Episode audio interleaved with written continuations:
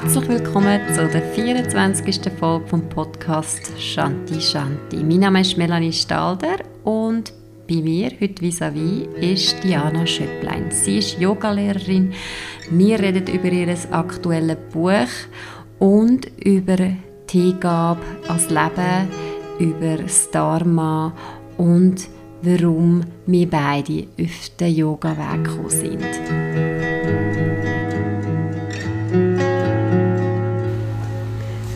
Herzlich willkommen, liebe Diana. Schön bist du bei mir heute im Podcast als Gast. Danke, Melanie. Ich freue mich sehr über die Einladung. Vielen Dank. Ganz schön. Wir reden heute über ähm, dein Buch. Und nicht nur über dein Buch, aber auch über dein Buch, das du äh, seit kurzem wo man kann kaufen kann. Und das heisst ähm, Yoga-Rituale Embrace Life. Und ich habe das selber auch gekauft. Und wir haben jetzt gerade vorher zur Vorbereitung auch noch ein paar Rituale gemacht. Diana hat mir ein paar gezeigt und es ist auch schön. Einfach, man merkt, wie das energetisch einen Unterschied macht, wenn man mit Ritual schafft. Wie ist denn überhaupt die Idee zu diesem Buch entstanden? Hm, ja, also am Ende ist es schon ein längerer Wunsch, der in mir so gereift ist letzten paar Jahre wurde der stärker. Und dieser Grundimpuls äh, war, dass ich gerne das, was sich in mir so entwickelt und entfaltet, in einem größeren Rahmen äh, zu teilen und dem auch einen größeren Rahmen zu geben, als jetzt, sage ich mal, in einer Yoga-Stunde, in einer klassischen so möglich ist. Mm, da habe ich mich auf eine Art immer ein bisschen limitiert gefühlt ähm, und mir war zwar bewusst, ich kann da schon in einer klassischen Yogastunde in einem Rahmen einen Samen säen, aber selten kann ich diesen Reifeprozess dann auch so miterleben und noch ein bisschen mehr unterstützen und Impulse geben, ähm, eben auch ins Leben weiter zu übertragen.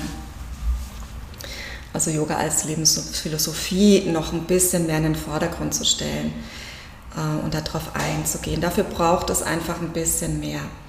Mm, und für mich war dann Tagebuchschreiben auch schon immer, immer, immer eine Möglichkeit, ähm, dass eben was in mir vorgeht, in meiner inneren Landschaft, ähm, los ist, in, auf Papier zu bringen, mir darüber auch Klarheit ähm, zu verschaffen, was auch immer da ist. Auch die schmerzlichen Erfahrungen durchzulassen auf diese Art und Weise auch alle psychologischen Verwirrungen erstmal, ja, wenn es auf Papier steht, dann, dann kann da eine andere Klarheit entstehen. Also es ist ein emotionaler, ein mentaler Release. Auch Träume, Wünsche oder ähm, eben wunderbare Erlebnisse, die man hatte mit einem Lehrer oder in einer Yogastunde oder in einer Beziehung oder beim Spaziergang, was auch immer. Also Tagebuch schreiben, Journaling war schon immer letzten Endes eine Möglichkeit für mich, ähm, mein eigenes Erwachen und Wachstum auch zu fördern. Ähm, aber ein Buchschreiben war lange nicht in meinem Feld. Also da hatte ich auch viel zu viel Respekt vor, weil ich komme noch so ein bisschen aus der Generation, wer ein Buch schreibt, der weiß was und was da steht, stimmt. also einfach so, okay, Buch hat einfach, ja, wo ich herkomme, noch so wirklich was zu sagen. Und, ähm, das war für mich natürlich so, nee, nee, äh, überhaupt nicht, wer bin ich denn? Ja? Dann hat mein indischer Lehrer Shrimansur, als er sein Buch geschrieben hat, und ich kannte ihn gerade erst äh, noch nicht so lange, also habe ihn erst gerade kennengelernt. Und er kam schon so gleich so, ja, and then you're gonna write a book. Und ich so, was? Keine Ahnung. Also hä? ich, Buchstaben, wozu, weshalb, warum, überhaupt kein Thema. Ja? Ähm, und dann irgendwann mal lag aber auch mein damaliger Lebenspartner mir damit in den Ohren.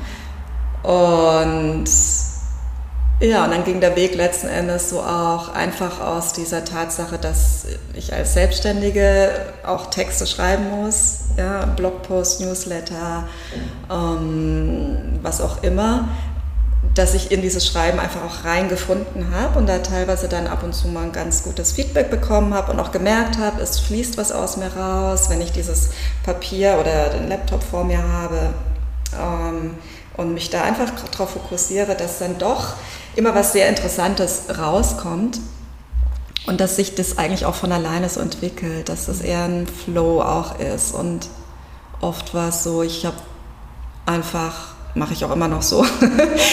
ich habe eine Idee für den Newsletter und dann schreibe ich und dann kommt aber was ganz anderes bei raus. Mhm. Also finde ich mal sehr, sehr interessant. Mhm. Ja, und teilweise kam dann eben auch schon das Feedback, dass es eben auch berührt äh, von den Leser, Leserinnen. Und so habe ich mich dann doch mal ein bisschen aufgerafft. Das war dann 2017, 2018 erste Texte zu verfassen, hatte aber noch wenig Ahnung, wo das hingehen soll. Also das Thema Ritual ist denn noch nicht bekannt? Gewesen. Nein, das war noch nicht so das Thema. Es war Thema Buchschreiben. Und was mir mhm. klar war, war, ähm, dass es nicht eine Abhandlung sein soll über irgendein was, so geht Asana XXY oder so ist Yoga-Philosophie nach Patanjali oder was auch immer, mhm. dass es letzten Endes was Persönliches sein muss. Mhm.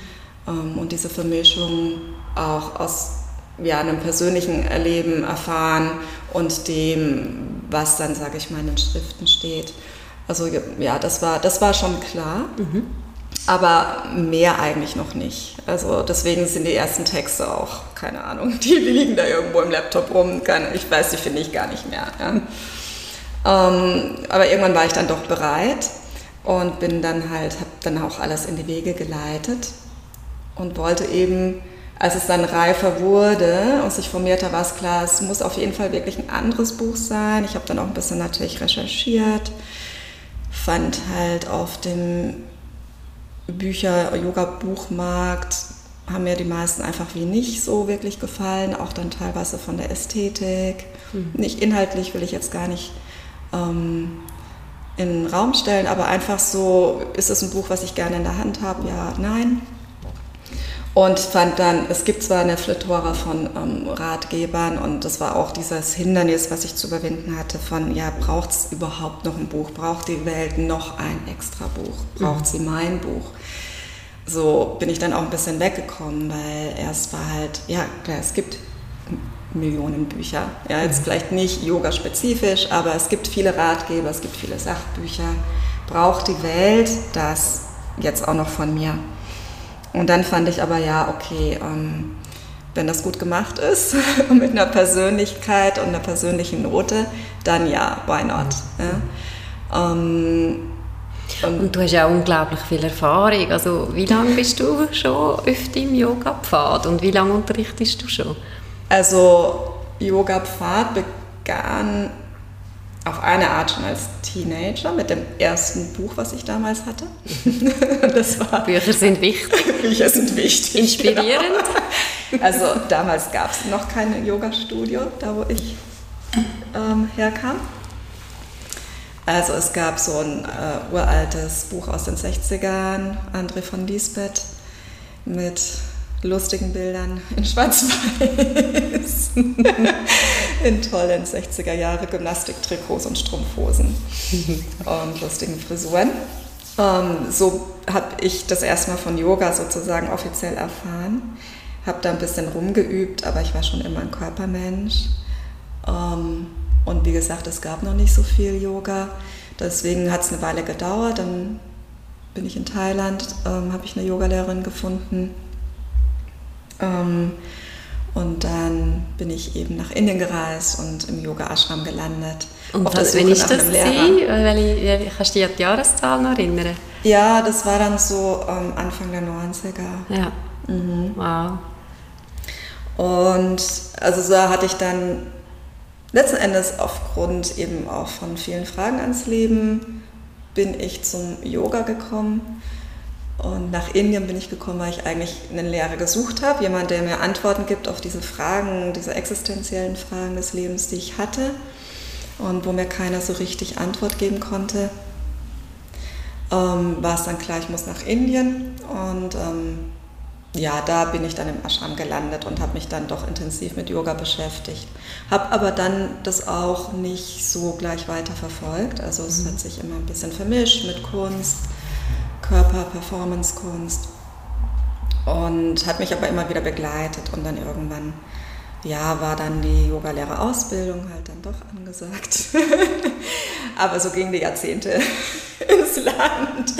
Ja, und im Prinzip stimmt es, ich habe klar viel Erfahrung, mhm. also, aber ja, ähm, die dann alles so zu, wieder in eine Form zu bringen. Ne? Das mhm. war dann halt schon auch ein Anspruch. Mhm. Ähm, und ja, man hätte ja viel ich hätte es auch anders schreiben können. Mhm. Aber das ist letzten Endes was, was dann auch so beim Machen entsteht. Mhm. Also sehr intuitiv am Ende. Mhm. Du bist ja auch in Indien, also die Fotos sind ja, nehme ich jetzt mal an, es sieht auch sehr indisch aus. Du bist nach Indien gereist und die mhm. haben fotografiert in Indien.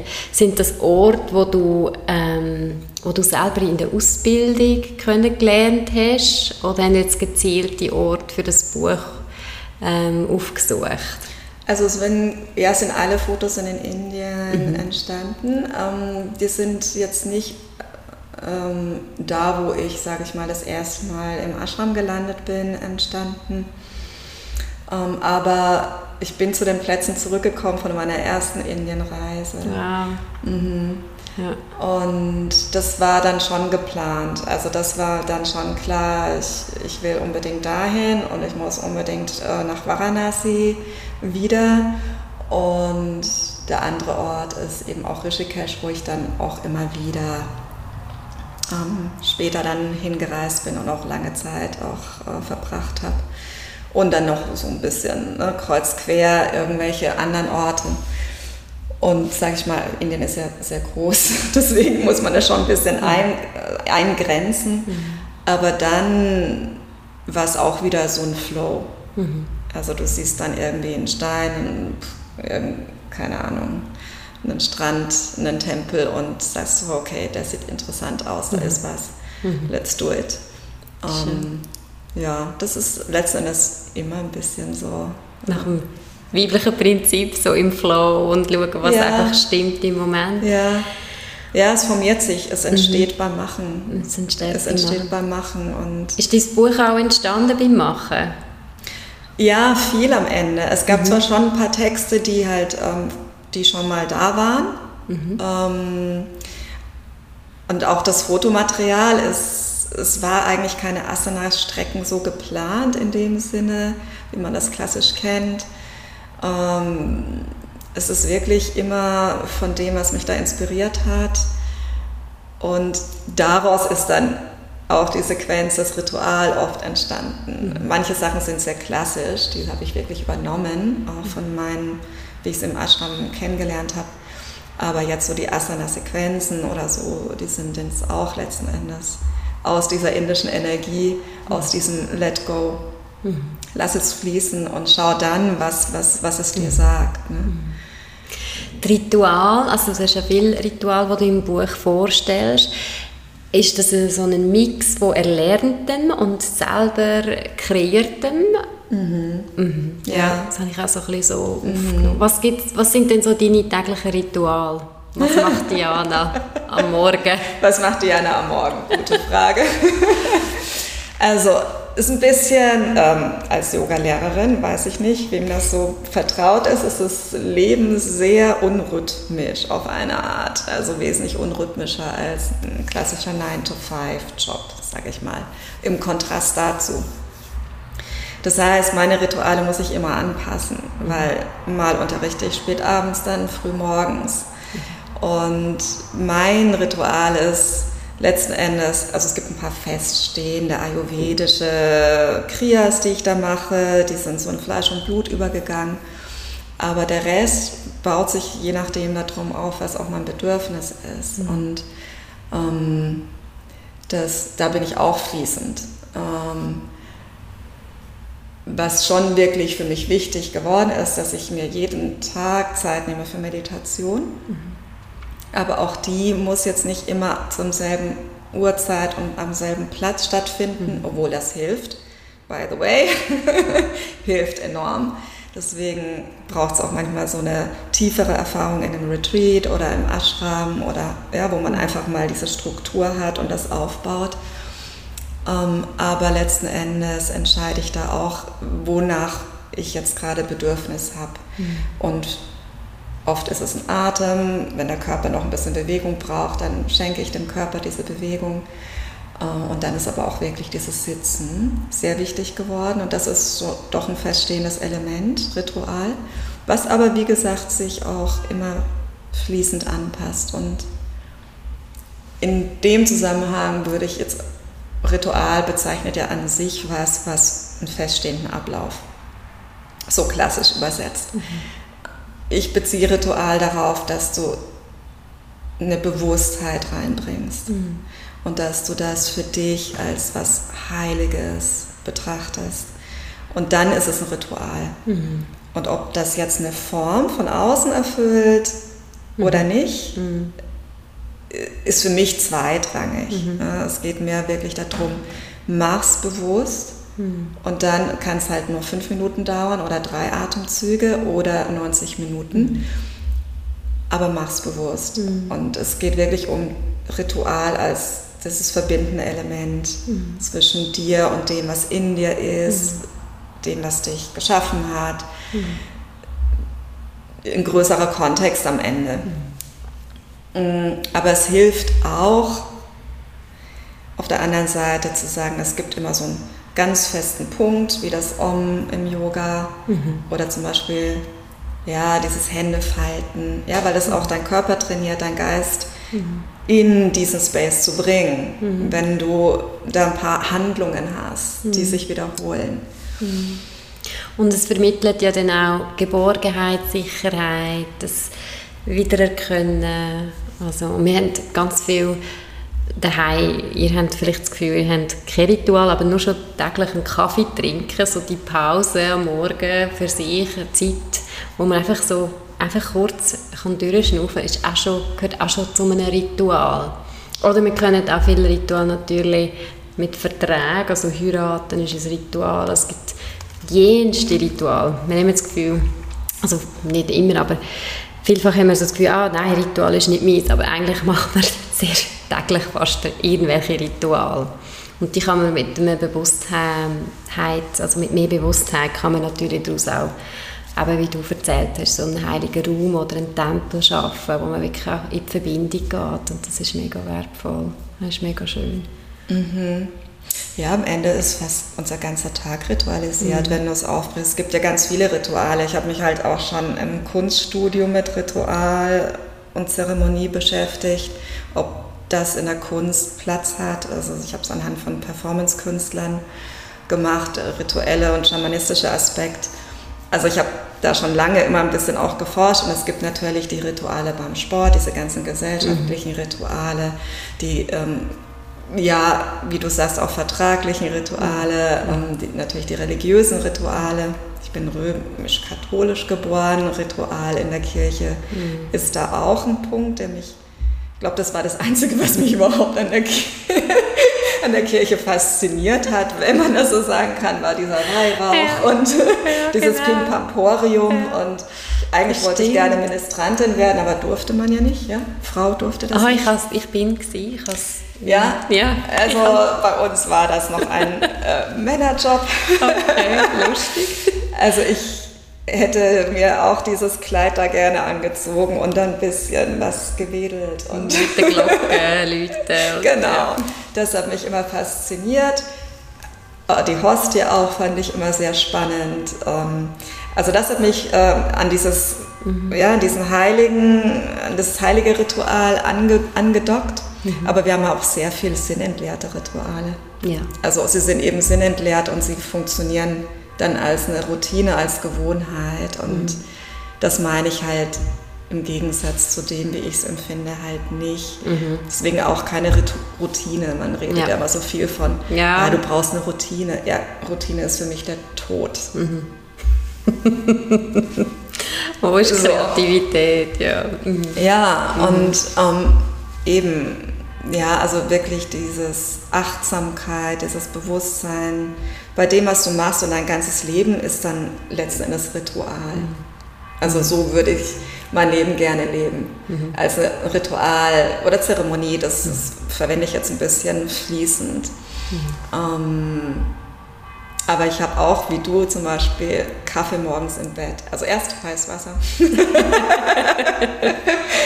und ich merke, wenn ich das mal aus irgendwelchen Gründen nicht habe, weil im Hotelzimmer kein Wasserkocher ist, ähm, ja, das ist mein Tag echt beeinflusst. habe ich mal einen halben Liter Heißwasser intus oder nicht und dann den Kaffee. Aber dieses Kaffee im Bett ist und rausschauen und diesen Moment der Ruhe, der Stille nochmal mhm. so wirklich auch zu zelebrieren, mhm.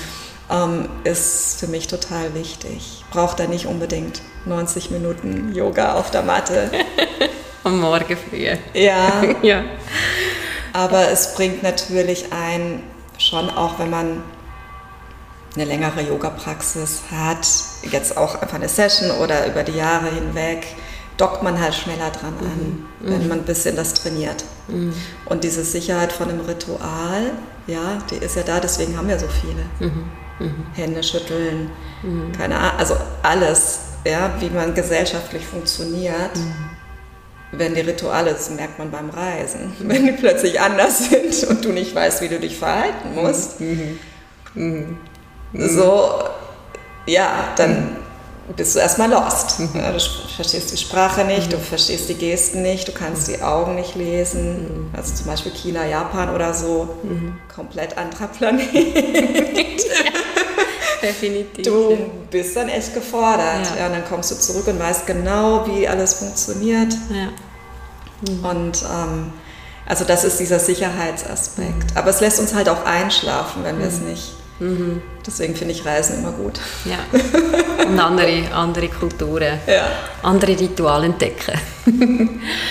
ähm, du hast sicher Feedback bekommen zu deinem Buch. Wie sind die so ausgefallen? Hast du irgendwie von Leuten, die es gelesen haben, ja. Berichte bekommen? Ja, habe ich, zum Glück. Ja. Bin ich auch sehr dankbar, ähm, weil es ist auch ja, ist auch so ein bisschen so ein verletzlicher Moment, wo man das Manuskript abgibt mhm. und dann keinen Einfluss mehr drauf hat und weiß, jetzt geht's in die Welt raus, jetzt, jetzt ist es schwarz auf weiß gedruckt und da kann ich jetzt kein Wort mehr zurücknehmen. jetzt ist es over, das Kind ist da. Ähm, und das ist schon auch ein demütiger Moment und auch ein sehr verletzlicher Moment. Und dann freut es einen natürlich schon, wenn man Feedback bekommt. Und was ich bisher so am meisten gehört habe, ah, einfach erstmal, ja, dass sie es mega, mega schön finden, die Leute, dass sie es wirklich inspirierend finden, gerne in die Hand nehmen, mhm. äh, gerne einfach das aufschlagen und sich einfach nur erstmal davon ähm, ich will jetzt nicht sagen berieseln lassen, aber einfach erstmal das so aufnehmen und annehmen. Das ist das eine. Ähm, dann kam auch viel, dass es sehr tief geht, dass es kein Buch ist, was man einfach so nebenbei konsumiert, sondern dass es sehr, sehr tiefe Inhalte natürlich auch hat, ähm, sehr komplex dadurch auch ist. Ähm, und da habe ich dann hauptsächlich dann von Kolleginnen, also wirklich Leuten, die halt auch in der Yoga-Philosophie und in der ganzen Haltung vertrauter sind, auch zum Glück Feedback bekommen, dass es mir halt da gelingt, diese tiefen Inhalte auch relativ, ähm, wie soll ich sagen, wieder relativ einfach in Anführungszeichen rüberzubringen. Mhm so dass es sich auch anderen Leuten, die nicht jetzt so sich sehr, damit so sehr auseinandergesetzt haben bis jetzt, ähm, mhm. erreicht, mhm. dass es sie auch auffordert, hey, nochmal hinzuschauen in einem recht lockeren Stil, auch, wahrscheinlich auch vom Schreibstil her ein bisschen so angelegt, dass es nicht so trocken, ernst ist, sondern dass es wirklich inspiriert, hey, ja, okay. Mhm. Ich habe auch gehört, dass es ähm, Mut macht. Mhm. Fand ich auch schön. So eine Zuversicht mhm. gibt. Und dass man es auch einfach so nutzt, ähm, was, ich, was eben auch wirklich so schön ist, weil es mein Anliegen war, du schlägst es auf und die Seite, die kommt, mhm. spricht zu dir. Mhm. ja. Mhm. Und dann kannst du das entweder, das, wenn da ein Ritual ist, dann auch äh, so nehmen als eine Inspiration. Vielleicht sollst du jetzt gerade das mal ähm, dir ähm, zu Genüge führen. Oder einfach die Worte, die da stehen. Ja, dass man es auch einfach so nutzen kann. Mhm. Das ist eine schöne Art, eben so ein Buch zu lesen. Es ist so einfach eine Seite aufschlagen und schauen, was, was ist jetzt meine, vielleicht meine Message oder was, was kann ich aus dem herausschöpfen. Ja. Mhm. Eine andere Art, wieder von A nach B zu gehen. Ja, es muss nicht chronologisch mhm. sein. Es baut letzten Endes nur darauf auf, dass du verschiedene Rituale hast, die durch den Tag dich begleiten mhm. können, mhm. wo du dir was aussuchst. Ja, mhm. Einfach austesten und ausprobieren und am Ende nimmst auch als Inspiration dein eigenes mhm. daraus zu entwickeln. Mhm. Es gibt dir viele, viele Vorschläge mhm. und für verschiedene Lebensbereiche auch. Mhm. Also A, von morgens im Bett schon bis zum Schlafen gehen, aber auch wenn du in Phasen von Wandel bist, mhm. wenn es was loszulassen gibt, mhm. wenn es um größere Transformationsprozesse geht, mhm. findest du da einfach äh, äh, Inspiration und Anleitung. Und die sind dann teilweise wieder auch sehr klassisch. Mhm. Also wirklich, was in den alten Schriften schon mhm. lange getestet wurde, was mhm. eben auch einen Power hat. Und anderes ist dann wiederum eher so aus meiner persönlichen Erfahrung, wie es wieder durch mich fließt, äh, mhm. als ein Kanal am Ende. Mhm. Wir sind alle nur Kanäle. Mhm.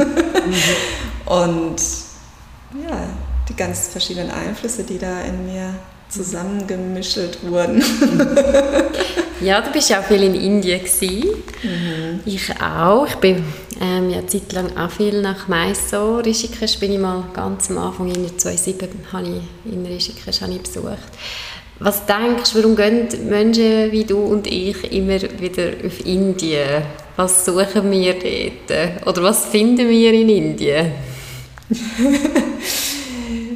ja, ähm, Indien ist halt doch die Mutter für alle spirituell Suchenden. Mhm. Ne? Das ist so, die Währung von Indien ist nicht Geld äh, oder easy Lifestyle, sondern es ist Urlaub auch nicht. Nein. Kann man auch machen dort, aber ähm, es, es ist einfach der Kontinent, der, bei dem es um Spiritualität im weitesten Sinne geht. Mhm.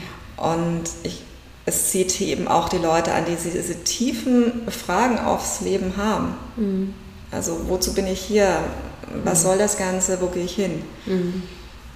Also das, das, sind, das bewegt am Ende eigentlich jeden. Mhm. Deswegen gibt es eben auch Institutionen von Religion ähm, oder Materialismus als Religion, als Ersatz. Ähm, aber jeder sucht am Ende Glück, mhm. glücklich sein, mhm. Erfüllung. Jeder merkt, es gibt Sachen, die funktionieren und die nicht funktionieren. Mhm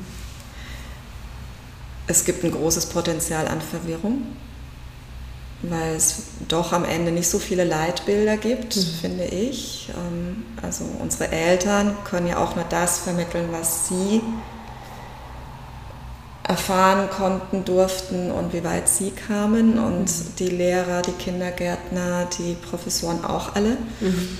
Ich habe halt auch in der Kunst gesucht, ähm, Antworten zu finden auf die Fragen. Das war auch immer ein Medium für mich, mhm. ähm, zu arbeiten. Im Kunststudium fand ich dann aber am Ende auch, dass sie wirklich diese Kunstprofessoren wirkten halt auch nicht glücklich mhm. am Ende des Tages in ihren schwarzen Rollkragenpullovern genau. und dem kritischen Blick. Also das hat mich dann halt auch nicht ähm, dahin gebracht. Und diese Fragen blieben offen. Ich konnte mir bis zu einem gewissen Grad selbst auch äh, eben über Kunst äh, ähm, herausbringen. Aber irgendwann war klar, ich brauche jetzt mal jemanden, der das äh, geblickt hat. Mhm. Und ich weiß nicht, was dein Anlass war, das erste Mal nach Indien zu gehen, aber meiner war wirklich mit diesem Impuls, ich brauche einen Guru, ich brauche einen Lehrer, ich mhm. brauche jemanden, der es gecheckt hat. Mhm. Habe mich ein bisschen auch vorbereitet äh, für Indien, weil ich auch, auch wie vor dem Buchschreiben sehr viel Respekt hatte. Mhm. Ich wusste, das ist crazy, es ist irgendwie nicht so einfach. Ich habe mich daran getastet über Thailand, Bali, China und irgendwann war es so, jetzt bin ich auch bereit für Indien, jetzt weiß ich ein bisschen, wie man da so... so spannend, weil bei mir ist es gerade umgekehrt. Ich bin einfach, meine Kollegin war am Reisen und ich habe gekündigt und ich habe einfach gesagt, ich komme dort hin, wo du bist. Und ich bin noch nie weg von der Schweiz vorher. Nein. Und ich bin direkt auf Neu-Delhi geflogen, weil sie in Indien war. Und dann hat sie mich aufgeschleift nach Rishikesh und dort habe ich angefangen mit Yoga. Wow! Ja. Du bist gleich an den Ursprung ran. Wie cool ist das denn? Ja. Noch nie aus der Schweiz raus ja. und gleich nach ja. Indien. Also das ist echt eine stolze Leistung. Wenn ja. Wir mit 21, oder? Kein Plan gehabt. Ja, aber es 21, mich, super Alter. Ja, es hat mich, ähm, es hat mich gepackt. Also ich weiß, ich habe Yoga gemacht, ich war überhaupt nicht sportlich. Ich habe drei Tage, ich habe wirklich ähm, ich hatte Fieber, gehabt. mein Körper hat mit Fieber mhm. reagiert, weil es ist so, so streng war, drei Tage Yoga, ich habe doch noch nie etwas so gemacht. Aber es hat mich total gepackt, ja. Wow. Ja. Du gehst gleich in, in, den, in den Kochtopf rein, 100 Grad. ja, das ist noch ab und zu so in meinem Leben. Aber ja, das, mhm. ist, das ist spannend. Und nachher bin ich natürlich bewusst wieder nach Indien, genau. Mhm. Aber mit ähm, mehr wollen wissen gesehen. Und ich habe schon so Ashram-Hopping gemacht. Also ich glaube mhm. auch, du hast es super beschrieben, weil ja, was, warum geht man nach Indien? Also es ist wirklich, äh, ich weiß nicht, ich habe dort einfach viele Menschen erlebt, die halt wirklich erwacht sind oder einfach leuchtet und das hat mich total inspiriert und auch an dem ähm, Glauben lassen, dass es halt alles, was in diesen Schriften steht, dass das wirklich möglich ist, also dass man wirklich mhm. den Weg kann gehen mhm. Ja, also ja, Indien ist eben so komplett anders mhm. als dieser Kosmos, diese Kosmologie, diese Weltsicht hinduistisch, buddhistisch, Indien jetzt im größeren ähm, Kontext einfach nochmal so, ist halt so anders als das westliche Denken. Mhm. Der westliche meint und der östliche, mhm. buddhistische, hinduistische meint sind also es ist einfach, es sind zwei fast konträre Welten, würde ich mhm. fast sagen. Das mhm. eine ist ja, entweder glaubst du halt eine Religion und da geht es nur um Glauben und der Rest ist absolut Rationalismus. Ne? Mhm. mhm. Also so A plus B, 1 plus 2, also einfach, ja, so dieses, äh, ist sehr lineare. Rationale, ja. Ist sehr linear und ähm, wenn du dahin willst, dann machst du das und das. Und dieses östliche, ähm, östliche ja, Weltauffassung, ist, es ist eben rund, es ist mhm. irgendwie, es sind Millionen von Göttern in Indien, keiner blickt mehr durch. Jeder hat noch tausend acht Namen. es, es ist eine Vielfalt da, mhm. die, die fordert einen mega heraus. Denn in Indien selber siehst du alle Kontraste, so krass. Mhm. Ich meine, wenn du beschreibst, du kommst aus der Schweiz nach Neu-Delhi, ich weiß gar nicht, wie du es überlebt hast. Ja, nee, ich bin schockiert gewesen. Weil das ist wie Tag und Nacht. Mhm. Definitiv, ja. ja. Und du, du, siehst alles. Du siehst Leute ohne Beine. Du, ich habe Leute sterben sehen mhm. auf der Straße. Mhm. Nebenan wurde mehr oder weniger gerade ein Kind geboren. Mhm. Es ist wie das ganze Spektrum mhm. ist vor deinen Augen und es ist wirklich direkt mhm. da. Und nicht irgendwo hinter einer Wand. Mhm. Ähm, und die Leute schauen dich auch an, mhm. schauen dir in die Augen. Ja. Und das fordert dich ja. mega heraus. Ne? Mhm. Ne? Das ist echt eine, mhm. eine, große Herausforderung, eben weil du nicht weißt, du kannst dich auf nichts verlassen. So. Mhm. Du weißt nicht, du bist es nicht, also ich war es nicht gewohnt. Mhm. Ähm, und, und das hilft halt, wenn man sich länger da aufhält. Mhm. Ähm, hilft natürlich auch, dass man da langsam so dieses normale, bisher konditionierte Denken ein bisschen aufbrechen kann. Mhm. Wenn du, man kann, es gibt ja diesen Spruch, ähm, du kannst nicht eine Veränderung herbeiführen mit den gleichen Mitteln, die dich dahin gebracht haben. Also wenn mhm. du mit dem gleichen Mind arbeitest, mhm. versuchst eine Lösung für ein Problem zu finden, was aber das Problem kommt aus deinem Mind, dann kannst du es nicht mit dem gleichen mhm. Mind lösen. Du mhm. brauchst einen anderen Ansatz. Mhm. Und ja, und in Indien gibt es sehr viele, du hast ja auch gesagt, sehr viele Leute, die halt, ob sie jetzt erwacht sind, weiß ich nicht, mhm. aber sehr viele, die wirklich ein anderes Licht haben mhm. und ausstrahlen. Mhm. Ähm, sogenannte Gurus, wie auch immer. Ich habe lange da gesucht. Ich habe ehrlich gesagt, in Indien bin ich nicht fündig geworden. Mhm. Ich habe zwar viele außergewöhnliche Menschen getroffen mit außergewöhnlichen Fähigkeiten auch, ähm, aber nicht der, der mich so richtig berührt hat, mhm. wo ich angedockt bin. Aber ich habe Yoga halt gefunden. Mhm. und das war wahrscheinlich der, der ganze das Sinn dieser sechs Monate. Ja. Und Meditation auch. Und dass du jetzt auch, sage ich mal, in deinem Fall direkt nach Rishikesh bist, zum mhm. Ursprungsort des Yogas. Mhm. Ja, das hatte ich sicherlich, also es war dann auch wie ein Zeichen von oben, ne? ja, sofort ja. dahin. Ja. Ich bin erst später nach Rishikesh gekommen, mhm. also nicht auf der ersten Reise. Mhm. Ich bin nachher nie mehr nach Rishikesh. Ich bin nachher nach Mysore viel, mhm. Kerala. Mhm. Ja. ja.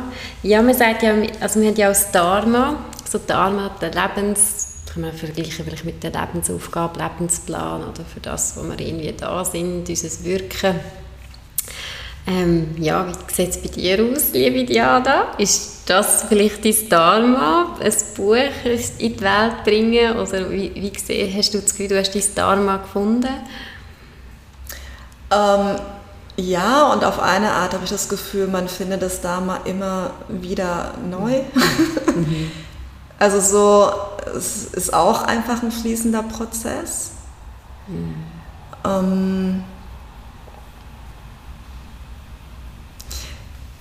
also für mich ist es so, so am Ende ein bisschen wie so, ich kann Dharma und mein Leben und das, was ich mache, überhaupt nicht trennen. Mhm.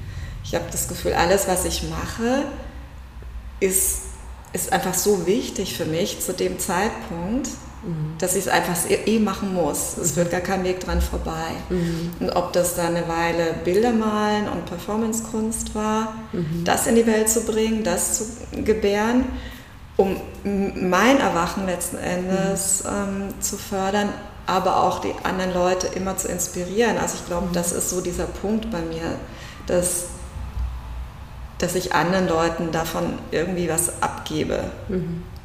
Von dem, was mit mir passiert und wie ich das sehe und empfinde. Und das war dann eine Weile über Malerei, Videokunst, Performancekunst. Und das hat funktioniert und dann war das aber wie vorbei. Mhm. Dann war, hat sich dieser Flow, mich da auszudrücken und der Welt so mitzuteilen und mit ihr das und das zu teilen, hat sich dann irgendwann mal so ausgelaufen. Dann habe ich eine Performance-Produktion gehabt, dann war mein Impuls, ich will anderen Künstlern helfen und äh, die Welt einfach mit Schönheit beschenken. Dann war das sieben bis 14 Jahre aktiv und dann kam irgendwann das Yoga wirklich dann als Beruf, Berufung halt auch rein wo ich das Gefühl hatte, da kann ich jetzt noch anders wieder wirken. Mhm. Und ähm, das, was mir halt am Ende geschenkt wurde von meinen Lehrern, Mentoren, von den Lebensumständen, vom Leben selber, dass ich da jetzt einen guten Kanal habe, das zu teilen.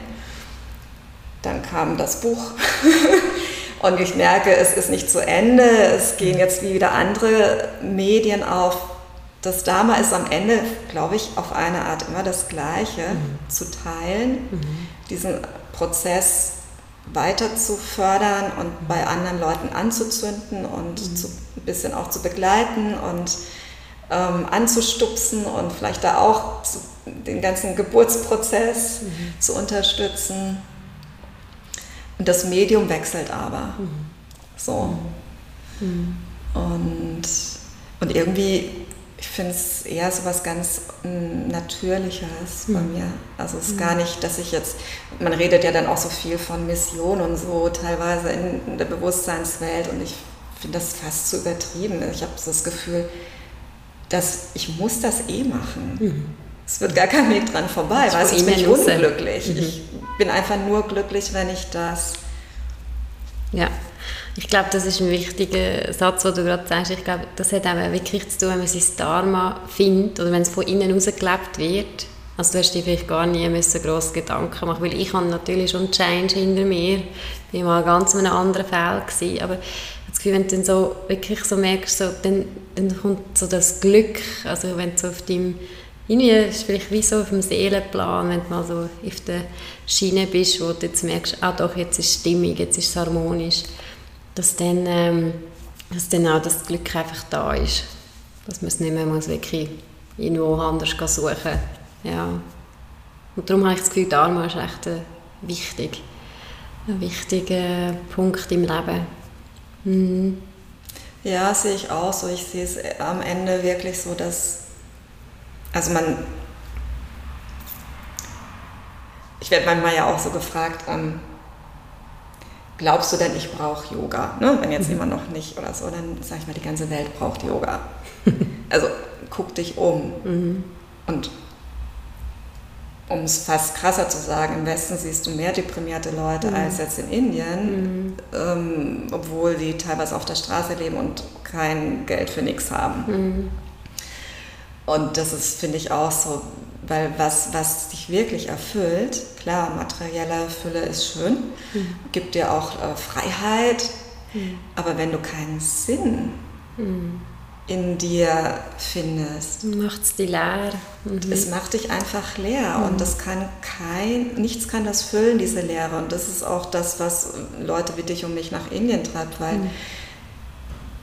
weil das im Westen einfach für mich nicht, ich habe keine Tankstelle gefunden, die mhm. dieses tiefe Bedürfnis füllen konnte nach Klar, diese Frage, was ist der Sinn des Lebens? Mhm. Der Sinn des Lebens ist Leben. Mhm es ist so banal. Mhm. Es ist wirklich so banal, und, aber so anspruchsvoll, weil ähm, es zu banal ist. aber ähm, und was kriegst du vorgelebt? Ne? Mhm. Ja, was sind die Vorbilder? Was kriegst du vermittelt? Und ich glaube wirklich Glück und hängt mit diesem Sinn zusammen. Und wenn Dharma dann wirklich eine Sinnhaftigkeit einfach übersetzt bedeutet, deine Sinnhaftigkeit mhm. zu leben, ähm, ja, dann bist du glücklich. Deswegen fühlen viele Leute sich ja auch plötzlich so wohl, wenn sie mal irgendwas ehrenamtlich machen oder so ein Hilfsprojekt mhm. irgendwie starten, weil es einen größeren Sinn mhm. macht, mhm. als nur mhm. der kleine Sinn von, ich stehe halt auf und gehe zur Arbeit und mhm. dann kümmere ich mich um meine Familie. In der Familie haben kann ein großer Sinn sein. Ähm, aber deine, deinen Sinn wirklich zu finden, was für dich, ja, dann auch, ähm, was dich innerlich erfüllt, das mhm. finde ich schon, also ich kann gar nicht anders leben. Ich kann mein Leben mir gar nicht anders mhm. vorstellen. Mhm. Und will mich noch wundern, was denkst du über Hingabe? Ist Hingabe ein Thema bei dir? Ja, sehr, mhm. sehr. Ähm, vom Sternzeichen her bin ich ähm, Erde und Steinbock und ähm, linear und alles Mögliche. Dann habe ich aber noch ein bisschen Zwilling und Luft äh, in mir und viel Water. Also, ähm, aber ich kann natürlich sehr im mentalen Raum auch aufgehen. Und Hingabe hat für mich in erster Linie auch was damit zu tun, da aus diesem mentalen wieder ins Herz rein zu plumpsen fast. wieder zu sagen, ja, okay, ich kann mit dem Mind vieles, aber das Leben selber lehrt mich ja immer wieder loslassen mhm. und ähm, Vertrauen. Mhm. Und das geht halt echt über Hingabe und die findet nur für mich, also nicht nur, aber hauptvornehmlich im Herzen statt. Mhm. Hingabe braucht es auch für den Kopf, dass ich mir das so ein bisschen ähm, ich, der Mind braucht wie Beweise. Mhm. Und mein Leben beweist mir, wenn ich, wenn ich mich dem Fluss überlasse, dann kommt alles ganz richtig. Mhm. Wenn ich dagegen ankämpfe, dann wird es halt schwer. Mhm. Am Ende werde ich so und so wieder dahin gepusht, wo ich hin, mhm. ja, wo ich hin soll mhm. und mich dem total zu überlassen. Mhm. Und es kann mir auch, sag mal, die Yoga-Praxis allein auf der Matte kann das auch, finde ich, ähm, einem auf der körperlichen Ebene so beibringen. Mhm. Banaler Sonnengruß, es hat mhm. was mit Biegen und Beugen und mhm. Verneigen zu tun. Und wenn der Körper das übt, Hingabe an den Atem, mhm. Hingabe an den Körper, wie er fließt und diese Übergänge von einem ins andere und da in so einen meditativen Zustand zu kommen. Das ist wie einfach ein Training und dann, mhm. also ohne Yoga würde es mir viel, viel schwerer fallen, mhm. das dann so zu leben. Es gibt Leute, die das besser können. Mhm. Aber ich brauche wirklich wie so ein bisschen das Übungsfeld. Mhm. Und ja, alleine den Atem zu nehmen oder auch eine Partnerschaft, eine Liebesbeziehung. Mhm. Ich meine, da geht es um Hingabe. ja. Und nicht, ja, ja, darum im Kopf irgendwas ähm, nur zu wollen und mhm. so. Ähm, ein großer Aspekt und Ritual natürlich, mhm. in, dem, in der Verbindung auch. Mhm. Dass das Ritual dich auch in diesen Space bringt. Mhm großes Leben sorgt für dich. Das äh, habe ich so schon lernen dürfen. Mhm. So, und dass ich das dann, dass ich mich dem hingeben kann. Mhm. Ja, schön. Mhm. Ja, ist auch die Yin-Energie, oder? Die Yin-Energie, die weibliche Energie. Mhm. Und ich glaube, alle wieder mehr dürfen ähm, zulassen und entdecken. Ja. ja, definitiv, definitiv. Jetzt so zum Abschluss. Ähm, wir haben schon, ja, sind schon gut an der Zeit. Äh, wenn du jetzt so zurückschaust auf dein Leben, ähm, gibt es da irgendwelche tiefgründigen Erkenntnisse, etwas, was du gerne teilen mit unseren, Zu unseren Zuhörern und Zuhörerinnen? Etwas, was du so wirklich kannst auf den Weg geben Ja, also viel, was, was ich mittlerweile... Ähm so verinnerlicht habe, ist, stress dich nicht so. Echt, dieser ganze Stress, du müsstest irgendwie so oder so oder anders oder besser oder toller oder äh, disziplinierter oder irgendwie, irgendwie anders sein, ist sowas von unnötig mhm. und es raubt dir so viel Energie und so viel Lebensfreude ähm, wirklich freundlich mit dir zu sein und das auch anzunehmen, mhm. dich in deinen Schwächen, aber auch in deinen Stärken. Mhm. Auch die Stärken wirklich äh, mal anzunehmen, anzuerkennen weil im Rückblick stellst du immer wieder fest, so, ja, okay, momentan stresst mich diese Situation oder ich mache Prüfungen oder egal, Beziehungskrise, Krise da, Krise dort. Ähm, aber am Ende ausatmen, loslassen.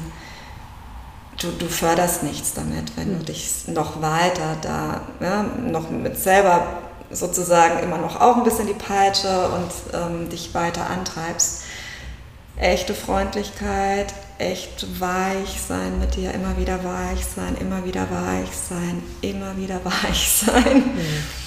Ähm, ist für mich mittlerweile ein Schlüssel. Ich habe da lange gebraucht für. lange, lange, lange. Ich weiß nicht, ob es kulturell auch so ist, ob es jetzt nur, ja, mhm. welche Faktoren auch immer, aber echt weich sein, loslassen und eben vertrauen, dass das Leben alles für dich bereithält mhm. und dass du auch alles hast. Mhm.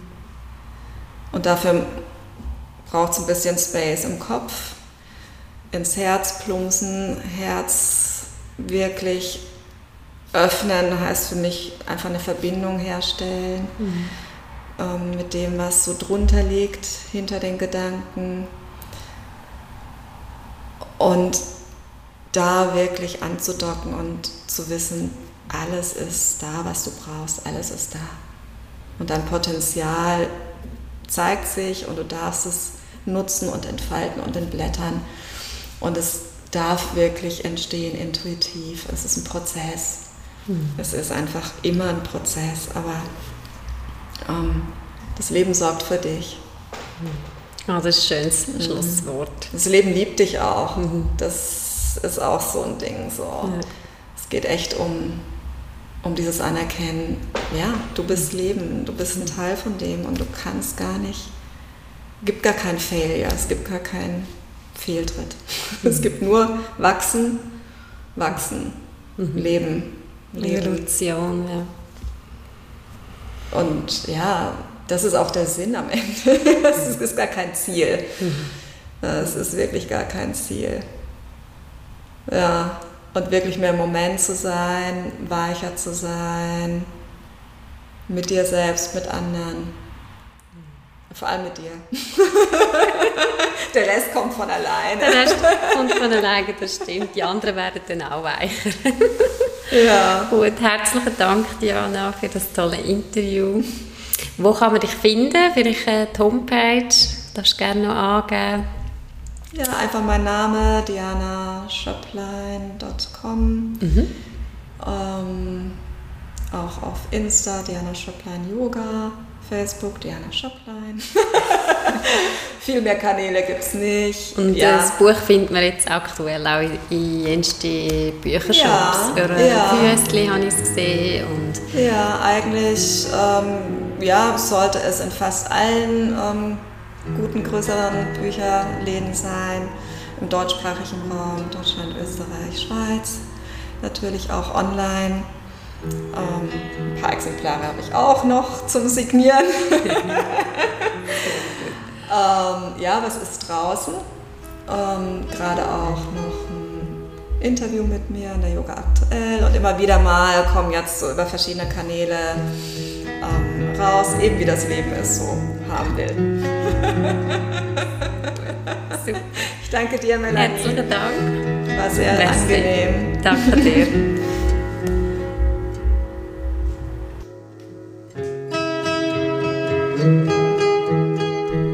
Herzlichen Dank dir fürs Zuhören, in Michael Krümins für die schöne Gitarrenmusik und du findest Shanti Shanti auch im Web www.shantishanti.ch auf Instagram, Shanti Shanti Underline weibliches Prinzip und auf Facebook. Ich freue mich, wenn du auch das nächste Mal wieder dabei bist. Namaste.